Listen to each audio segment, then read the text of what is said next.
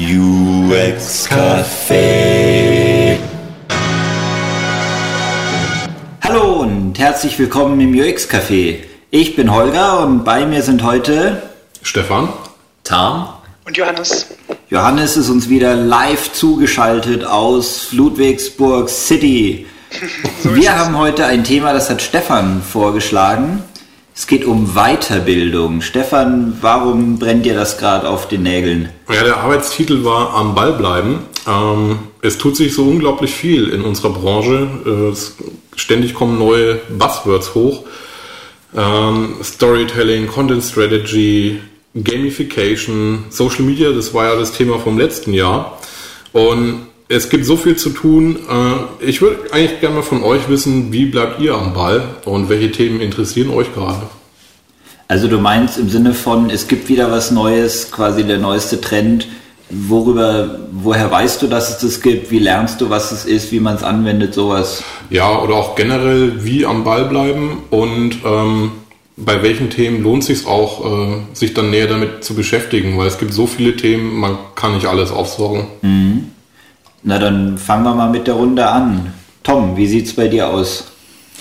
Uh, I don't have a systematic way of doing it. I think um, it's mainly it's.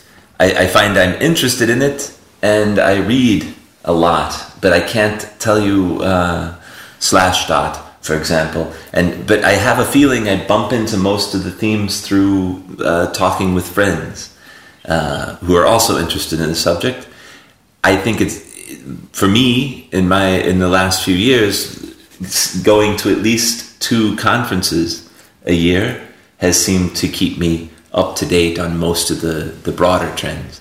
But uh, beyond that, I can't say that I do a disciplined, systematic job of keeping up. Okay. Fragen wir mal weiter. Johannes, wie hältst du dich auf dem Laufenden? Also als erstes möchte ich mal dazu sagen, ähm, ja, es, es, stimmt, die, die Themen geben sich irgendwie die Klinke in die Hand und man hat das Gefühl, von Jahr zu Jahr wird es schneller. Immer mehr Buzzwords, immer schneller wechseln sie sich ab. Ähm, meine Vorgehensweise ist erstmal cool bleiben, weil die Themen, die wirklich interessant sind, die bleiben dann auch für längere Zeit da. Wir haben das bei Social Media gesehen. Das ist nicht erst seit dem letzten Jahr ein Thema, natürlich letztes Jahr besonders hochgekocht und so weiter. Es ist aber weiterhin ein Thema. Und äh, ich denke, da, da, sollte man sich auch ein bisschen die, die, Ruhe nehmen, sich zurückzulehnen und zu gucken, okay, was ist ein kurzer Hype und was ist tatsächlich ein, ein, was über einen Trend hinausgeht, irgendetwas, was halt dann auch wirklich beständig ist und einen festen Bestandteil unserer Arbeit ausmacht. Das ist immer vorausgesagt. Ähm, ansonsten ja informieren ganz konventionell über die üblichen Verdächtigen. Also ein Newsreader, wo ich dann entsprechend verschiedenste Blogs äh, per RSS abonniert habe oder auch sowas wie eine Aggregationsseite. Ich selber benutze NetVibes, um dort einen großen Überblick zu haben, was da draußen so passiert. Und ähm, ja, früher auch eher unsystematisch, eher so ein bisschen, okay, was, wann finde ich die Zeit, um da mal reinzugucken? Mittlerweile geht es nicht mehr, weil sonst würde ich nicht mehr dazukommen. Deswegen muss ich mir Zeiten dafür blocken und, äh, und dann entsprechend auch einfach gucken, okay, ich habe jetzt eine halbe Stunde, mir vorgenommen und dann in der Zeit einfach mal zu gucken, was sind die Themen, die gerade ähm, da hochkochen, interessant sind, diskutiert werden, um auch up to, up to date zu bleiben. I think we should probably post with this podcast our, our favorite aggregators, links to our favorite uh, news aggregators on this website. Uh, I, one thing I wanted to mention: I get together with three or four friends and drink coffee and eat cake and discuss the hot topics every three or four weeks. As well. listen yeah. to podcast. My, yeah, exactly. Listen, and then I listen to podcasts. Und wir nehmen das auf, genau. Ja. Stefan, wie sieht's bei dir aus? Ja, ähm, also das, was, was Johannes gerade gesagt hat mit cool bleiben, das, äh, das ist schon ein guter Tipp und das mache ich im Prinzip auch. Ähm, beispielsweise als Foursquare und Govalla ganz groß im Kommen waren, da dachte ich mir, mal gucken, ob es die in einem halben Jahr noch gibt oder wenn es die noch gibt, ob da in einem halben Jahr noch jemand drüber redet. Also ich bin nicht bei jedem neuen Startup sofort dabei, sondern ich lasse erstmal andere vorangehen. Ansonsten, ähm, klar, ich gehe auch auf Konferenzen, so zwei, drei im Jahr, IA-Konferenz, UX-Camp und dann vielleicht noch was, was Drittes. Ähm, wobei das häufig Themen sind, die da besprochen werden, die, da kann ich nicht sagen, okay, und Montag wende ich das jetzt an, so, weil das geben die Projekte dann irgendwie nicht her. Das sind dann eher so high-levelige Sachen. Äh, ansonsten lese ich viele Bücher und ähm, ähm, die eine oder andere Website und treffe mich auch mit Freunden zu Kaffee und Kuchen. und zu Aufnahmen. Und äh, noch, noch äh, was, was ich ergänzen möchten, äh, möchte. Und zwar mh, Austausch innerhalb der Agentur ist für mich ein wichtiger Aspekt. Also wir sind über ein Dutzend Konzepter und wir haben so unsere regelmäßigen Meetings. Einmal die Woche Konzepter-Meeting äh, montags und äh, dann gibt's mittwochs noch den Konzepter-Mittag, um da auf dem, auf dem Laufenden zu bleiben. Was machen die anderen gerade in ihren Projekten? Wo stößen, äh, stoßen die auf Probleme? Wie gehen die damit um? Und was finden die interessant? Also ich glaube, wenn Stefan sagt, er bleibt cool und springt nicht sofort auf so einen Hype auf, dann bin ich aber tiefgefroren, glaube ich, im Vergleich. Also. Bist du jetzt schon bei Facebook? Genau, genau, nee, genau meine Frage. Ich bin nicht bei Facebook. aber gar nicht aus irgendeiner Antipathie. 2011 ist das. Ja, gar nicht aus irgendeiner Antipathie. Also es ist nicht so, dass ich Facebook verteufel, sondern einfach, weil dass ich es bisher nicht geschafft habe, mich anzumelden.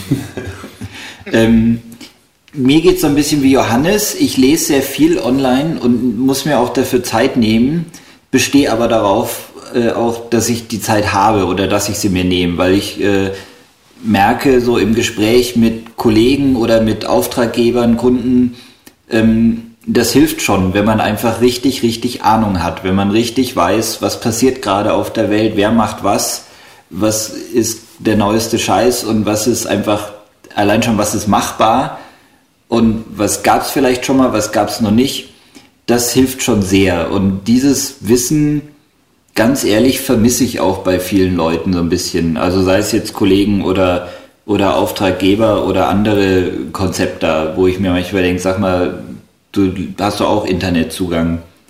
Ähm, bei mir ist so, ich lese eher technische Sachen. Also ich habe früher auch entwickelt und ich lese noch ganz viel Entwicklerblogs zum Beispiel, wie was funktioniert.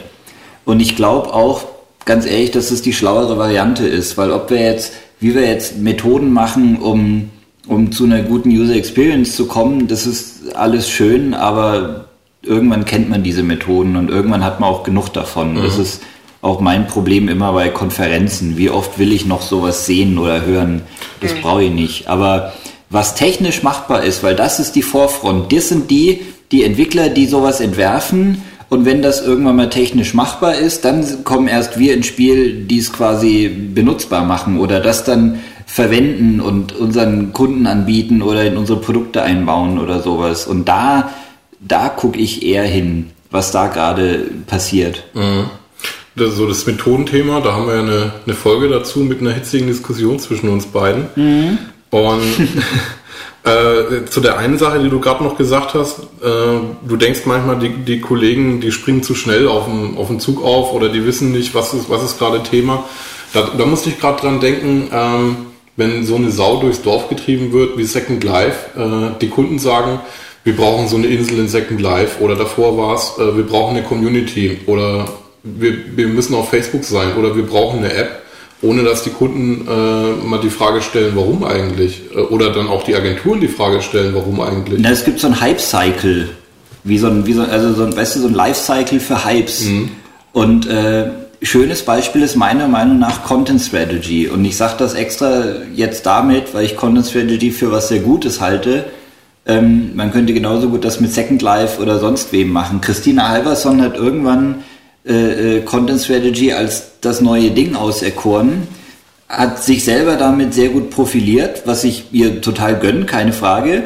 Aber ich meine, du hörst immer das Gleiche. Einer ruft ein Thema aus, schwingt sich als Experte hervor, macht damit dann Konferenzen, Bücher und gutes Geld. Und dann kommt irgendwann so die Stimmung, du hast das noch nicht, weißt du, so, so, ihr habt keine Content Strategy, wie könnt ihr nur? Ihr habt keine Insel bei Second Life, wie könnt ihr nur? Mhm. Von Leuten, die dann selber damit gerne äh, Geld verdienen würden. Also es geht auch, äh, was ich sagen will, es geht auch da, darum, ähm, mal zu bewerten, was ist eigentlich wichtig. Und ich glaube, das meinst du auch, Holger, ja. richtig? Also. Ja, ich denke, ich denke aber, man, man, muss da auch unterscheiden. Und ich glaube, das habe ich bei dir jetzt auch schon rausgehört, Holger. Ähm, das sind zwei verschiedene Dinge. Ne? Also wenn wir jetzt zum Beispiel Second Life haben, das ist eine Maßnahme, eine, ein, ein, ein Media-Outlet, das dann halt eben aufblühen kann oder auch ziemlich schnell verwelken kann, wie wir gesehen haben. Dann gibt es andere Dinge wie Methoden. Ähm, darüber haben wir ja auch schon mal diskutiert.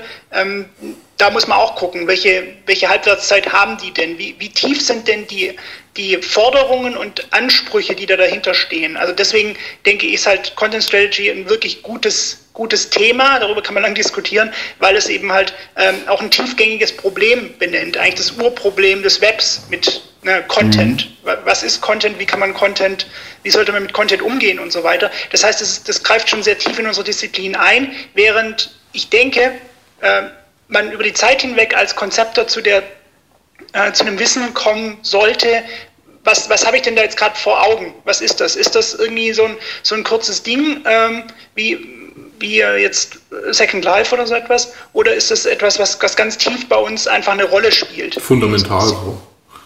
Ja. Ich habe mal bei einer Agentur, war ich mal Freelancer, die äh, tatsächlich dann für Second Life eine eigene Unit gegründet haben und da ganz stolz waren und, und wirklich so das, den Heilsbringer für ihr Business gesehen haben. Und lustigerweise haben die immer noch auf ihrer Website diese Second Life Unit aufgeführt.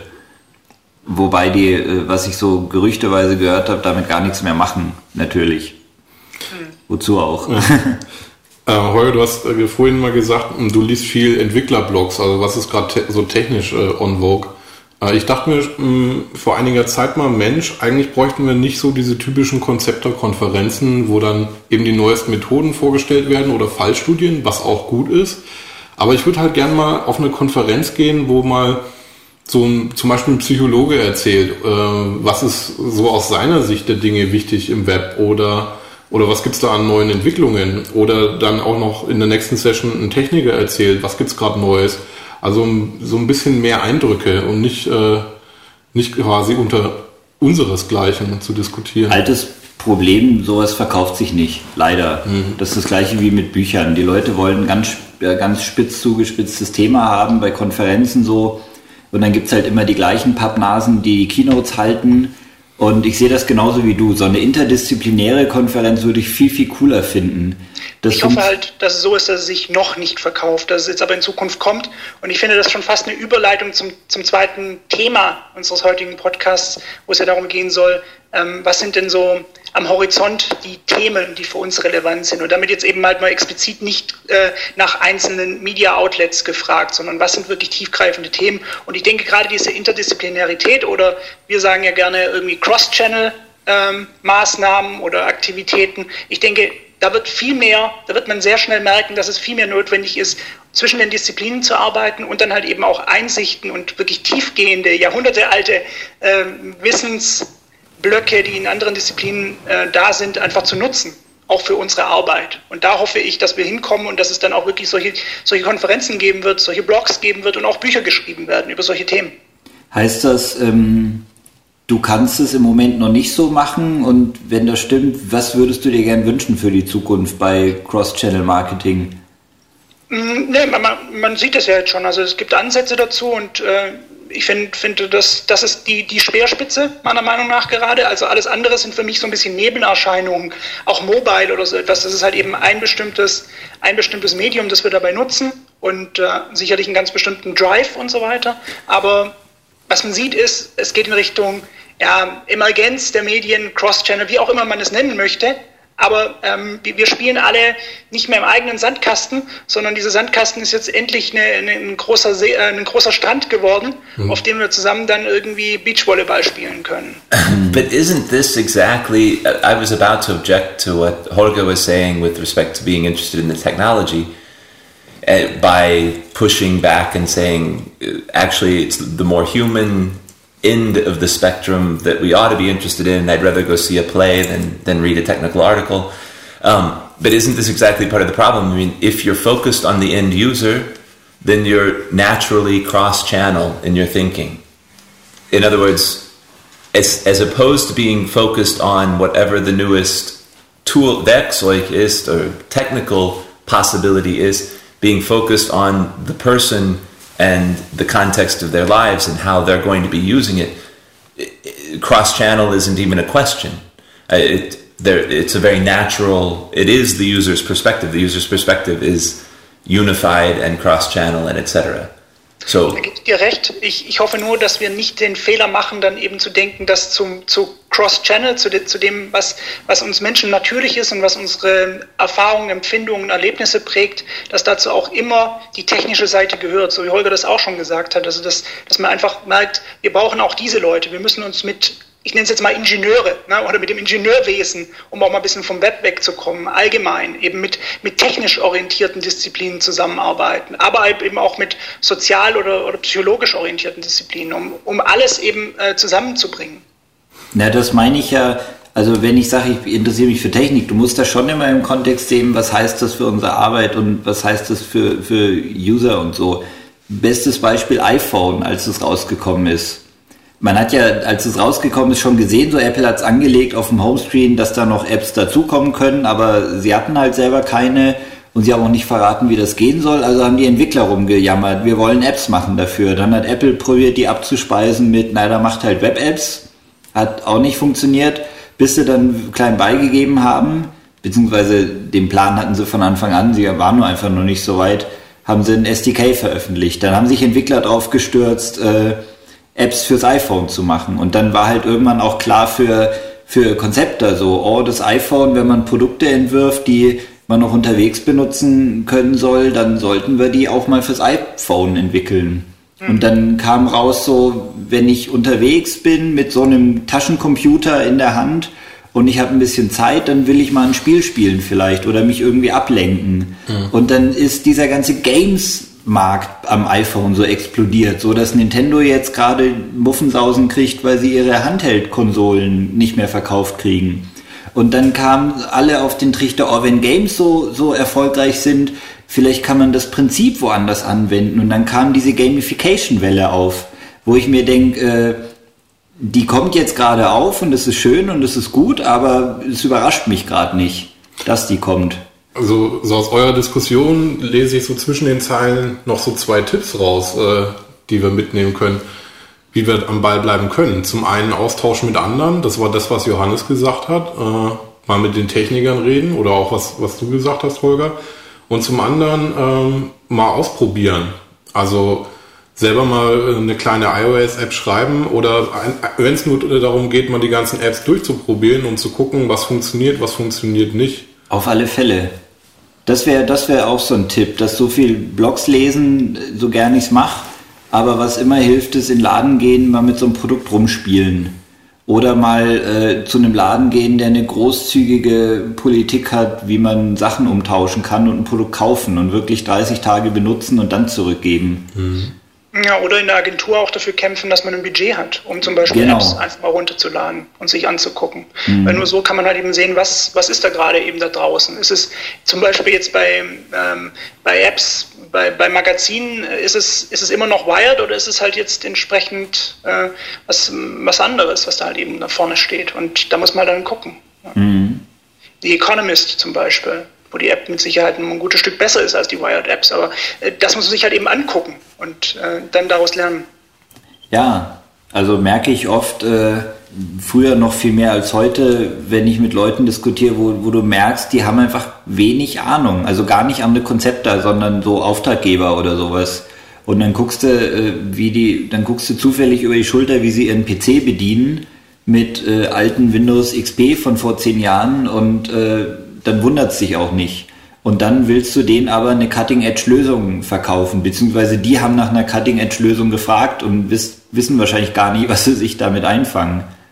Ich finde, damit schneidest du aber auch noch einen ganz, anderen, ganz interessanten Aspekt von, von Lernen an, weil es ist ja nicht nur so, dass wir lernen, dass wir und unsere Teams, wir im Team lernen, sondern bei jedem Projekt lernt ja der Auftraggeber mit, wenn es ein gutes Projekt ist. Mhm. Also nicht nur, wie die Zusammenarbeit läuft und wie die verbessert werden kann, sondern auch tatsächlich äh, on the subject, also wirklich ähm, darüber äh, gewinnt Wissen darüber, was wir da eigentlich tun und ähm, was, was da äh, entsteht. Und ich denke, das ist auch eine, eine wichtige Aufgabe. Das geht natürlich schon in Richtung Consulting, in Richtung der Beratung hinein. Aber ich denke, dadurch hat man auch eine gute Möglichkeit, Kunden langfristig an sich zu binden. Wenn man einfach zeigt, okay, wenn wir zusammenarbeiten, dann wirst du in jedem Projekt einfach ständig mitlernen und du stehst dann in einem Jahr oder in zwei Jahren wo ganz anders, als du begonnen hast. Das finde ich super. Ich frage mal in die Runde, macht ihr das auch so?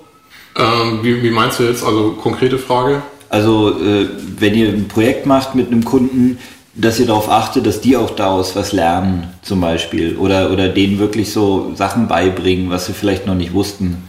Naja, also ich äh, habe jetzt nicht die Mission, ähm, andere mit meinem Wissen zu beglücken, äh, was, was Kunden betrifft, weil ich davon ausgehe, die, die Kunden, die wissen auch, wovon sie reden und was was sie äh, verlangen. Aber ich finde es prinzipiell gut, wenn man eine partnerschaftliche Zusammenarbeit hat und da gegenseitig voneinander lernt. Aber also ich, ich gehe jetzt hier nicht so mit dem Mindset dahin und sage, ähm, mal gucken, was ich ihm heute beibringen kann. I mean, also überspitzt formuliert. Yeah. I think, I mean, part of the project's work is always making arguments, making cases for whatever it is you're proposing. And I think the uh, more successful cases, the more successful arguments have a basis where it draws a lot of things together. So, in that sense, in trying to persuade and doing it uh, intelligently and and using a sort of deep persuasion as opposed to just throwing out ideas, mm-hmm. then it's it's a way of going forward. It's the way I work. Umgekehrt äh, kann man auch von Auftraggebern eine Menge lernen. Also so wie du gerade gesagt hast, Tom, äh, ja. Argumente, die man austauscht. Äh, also ich hab's, hab's gerne, wenn wenn da mir am Tisch jemand gegenüber sitzt, ähm, der mir auch mal widerspricht und sagt, nee, äh, sehe ich anders, weil. Oder äh, von mir verlangt, äh, Sachen zu verargumentieren oder herzuleiten, weil dadurch äh, denke ich nochmal tiefer drüber nach. Äh, irgendwo habe ich neulich mal ein Zitat gelesen, äh, lerne, äh, Lehren bedeutet eigentlich selbst äh, zu lernen. Oder irgendwas in der Richtung, dadurch, dass man ein Buch schreibt, lernt man äh, ein Thema in- und auswendig. Mm. And that's, I think we're still on the same subject. That was something from 10 minutes ago I wanted to say. Besides just reading, I think all of us present at conferences or try to once a year or so. And that, that what you just mentioned, that mm. you learn a lot through doing that as well. So that was enough, that was uh, ja, das quite ist so a few wie, rounds. Wie früher in der Schule, wenn jemand ein Thema gar nicht kapiert hat, dann, dann war der beste Rat, dem zu sagen, dann gib für das Thema Nachhilfe. Weil dann muss er, also weißt du, wenn du was jemand anderem beibringst und wirklich erklären kannst, mhm. dann hast du es auch selber gelernt. Oder mach ein Referat draus. Genau.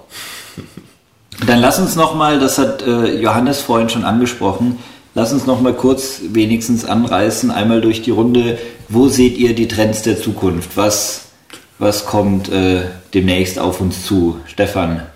Ähm, ja, Johannes hat ja schon das Thema Cross-Channel äh, vorhin angerissen. Das sehe ich auch als einen wichtigen Aspekt. Wir sehen ja gerade alle, welchen Erfolg Apple hat äh, mit seiner Plattform. Apple hat ja nicht nur Erfolg mit dem iPhone, sondern mit dem ganzen Ökosystem und wie das alles ineinander greift und zusammen funktioniert bestes Beispiel für Cross-Channel.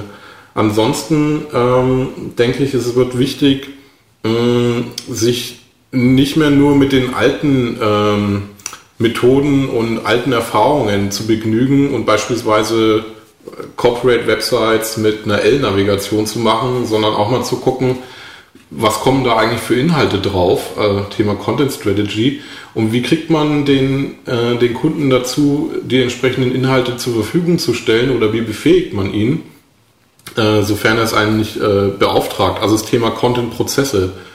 Ähm, wie, äh, wie geht man mit komplexen, großen Websites um? Äh, wo kommen da die Daten überhaupt her, ähm, ohne dass Daten fünfmal eingegeben werden müssen oder dass ähm, Bilder fünfmal fotografiert werden müssen? Also wie geht man auch mit großen Inhaltsmengen um? Also sich Gedanken zu machen, ähm, wie geht man mit in einer immer komplexeren Umgebung äh, mit den Daten um, mit den Inhalten. Das spielt auch bei Cross-Channel mit rein, denke ich. Hm.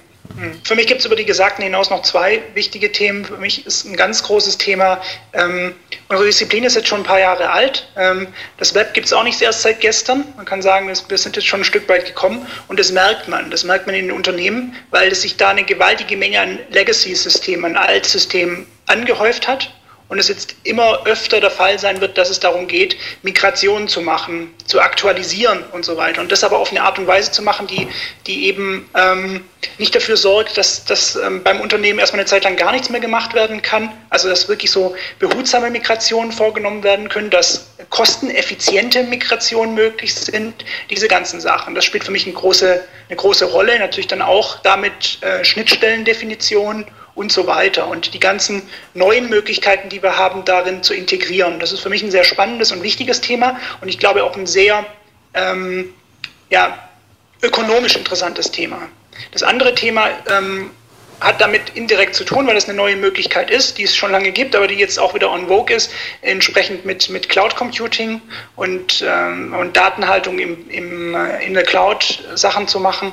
Ähm, wo wir uns als Konzept darüber Gedanken machen, okay, wo stehen welche Daten zur Verfügung, so wie es der Stefan jetzt gerade auch schon angerissen hat. Was ist es mit, gibt es ähm, allgemeingültige oder für mich überall präsente Profile, mit denen ich arbeiten kann, wo ich mich überall einloggen kann? Ähm, geht also meine, mein, mein Social Graph oder auch meine Identität mit mir überall hin? Äh, kann ich die in jedem Device einsetzen? Ähm, was, was passiert in der Form mit der, mit der Emergenz der Medien? Tom, yeah. wo sind für dich die Zukunftstrends? Well, I mean, I think we've already talked about the cloud. I think the the uh, as the smartphones become smarter and smarter, this this sounds already old to me as a topic, but I think it's still very present. Uh, um, thinking in terms of device agnostic applications or the, that people's experience of what you're offering is going to be on their phone on their iPad and uh, I, I, say instead of tablet and uh, and their computer that it is going to be cross device. Um, I think that's an important angle. I think uh, this may be old. It's always hard to tell whether this is a current trend. I think part of why I think organizational structure, companies that have a website that's five years old, uh, already having problems. The, the, the website interacts with the organizational structure so strongly. Um, I think, and I'll just mention my favorite uh, topic agile processes are in part an attempt to get organizational structures to be able to change or to react, respond as quickly as as possible because the technology that undergirds them is is changing so quickly. So I think there's a lot in terms of how we organize, how we work. That uh, and agile is the the easiest Begriff dafür, but uh, the whole area of thinking mhm. um, that I think is will only be more pressingly important. Geht sehr stark in die Richtung, was, was ich vorhin meinte. Also, wie geht man mit einer Komplexität um? Äh, das, was du ja sagst, ist, wie geht man mit einem schnellen Wandel um? Ja. So übergeordnet könnte man sagen, wie, wie reagiert man auf eine immer schneller werdende Welt, ohne jedes Mal alles neu bauen zu müssen, weil die Zeit hat man gar nicht mehr? Mhm. Ja, interessante Frage. Ich habe äh, zwei Zukunftstrends, wobei ich dazu sagen muss, äh, wenn, wenn Johannes eher aus der Marketing-Ecke spricht, ich sprich eher aus der Produktecke. Wenn wir Produkte der Zukunft entwerfen, was für Trends gibt es da? Das eine ist meiner Meinung nach wir müssen mehr auf den User zukommen. Und das meine ich auf eine sehr philosophisch abstrakte Art und Weise. Früher gab es einen Desktop-PC, der war bockenhässlich, der war sehr kompliziert zu bedienen, aber das war's. Sprich, der User ist ein Stück weit auf den auf den Computer zugekommen. Er hat sich darauf eingelassen, er hat sich Handbücher gewälzt, das alles gelernt, bis er damit mal klargekommen ist und so. Und ich glaube, in der Zukunft geht es nicht mehr. In der Zukunft müssen wir Sachen so einfach machen, dass man einfach nichts lernen muss, dass es sofort funktioniert. Und weil wir es da vorhin von, schon, schon von hatten, das iPhone ist das beste Beispiel dafür, wie sowas äh, auch erfolgreich sein kann. Das heißt zum Beispiel auch, äh, wenn es immer heißt, äh, jeder will eine iPhone-App haben und das ist so eine Welle, natürlich ist es eine Welle und, und natürlich nicht jede Firma braucht eine iPhone-App. Heißt aber ein Stück weit auch eine iPhone-App, lustigerweise, das haben die Leute kapiert, wie das funktioniert. Und äh, eine iPhone-App, nicht zwangsweise, aber so wie die bisher aufgebaut sind, bedient sich einfacher als zum Beispiel eine komplexe, überladene Website. Deswegen rennt Luke Roblensky immer rum und sagt, entwirf erst die Mobile-Version von deiner Website, bevor du die Desktop-Version machst, damit es einfacher wird. Und ich glaube, ähm, dass wir da noch ein ganzes Stück äh, von dieser Denke, alles ist alles muss ein gewisses Feature-Set haben, eine gewisse Komplexität ist da einfach drin und so müssen wir noch viel weiter davon wegkommen. Es muss alles viel, viel einfacher werden und sich mehr in das Leben der Menschen, die es hinterher bedienen sollen, äh, einfügen quasi. Dass es eher Teil von deren Leben wird und dass die nicht ihr Leben umbauen, um das Produkt zum Beispiel Teil davon haben zu lassen. Heißt zum Beispiel ganz konkret, äh, wir müssen für alle Mobile-Plattformen entwerfen, wenn wir ein Produkt für, für Mobiles anbieten. Heißt, man muss alle Mobile-Plattformen kennen. Heißt, man sollte idealerweise jedes Telefon auch mal eine Weile bedient haben, dass man nicht nur für iOS entwerfen kann, sondern auch für Windows Phone, für Android, WebOS gibt's ja leider nicht mehr.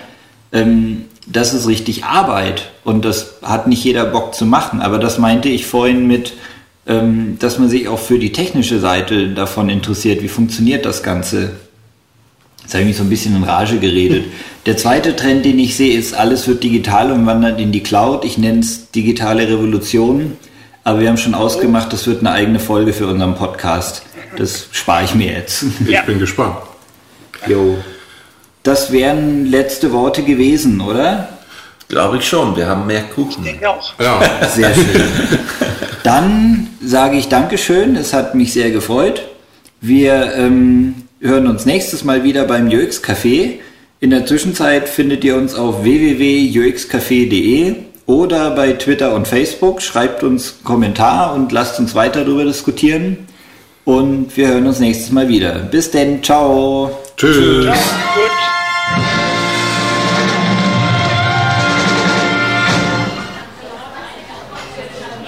Mmh, UX-Café.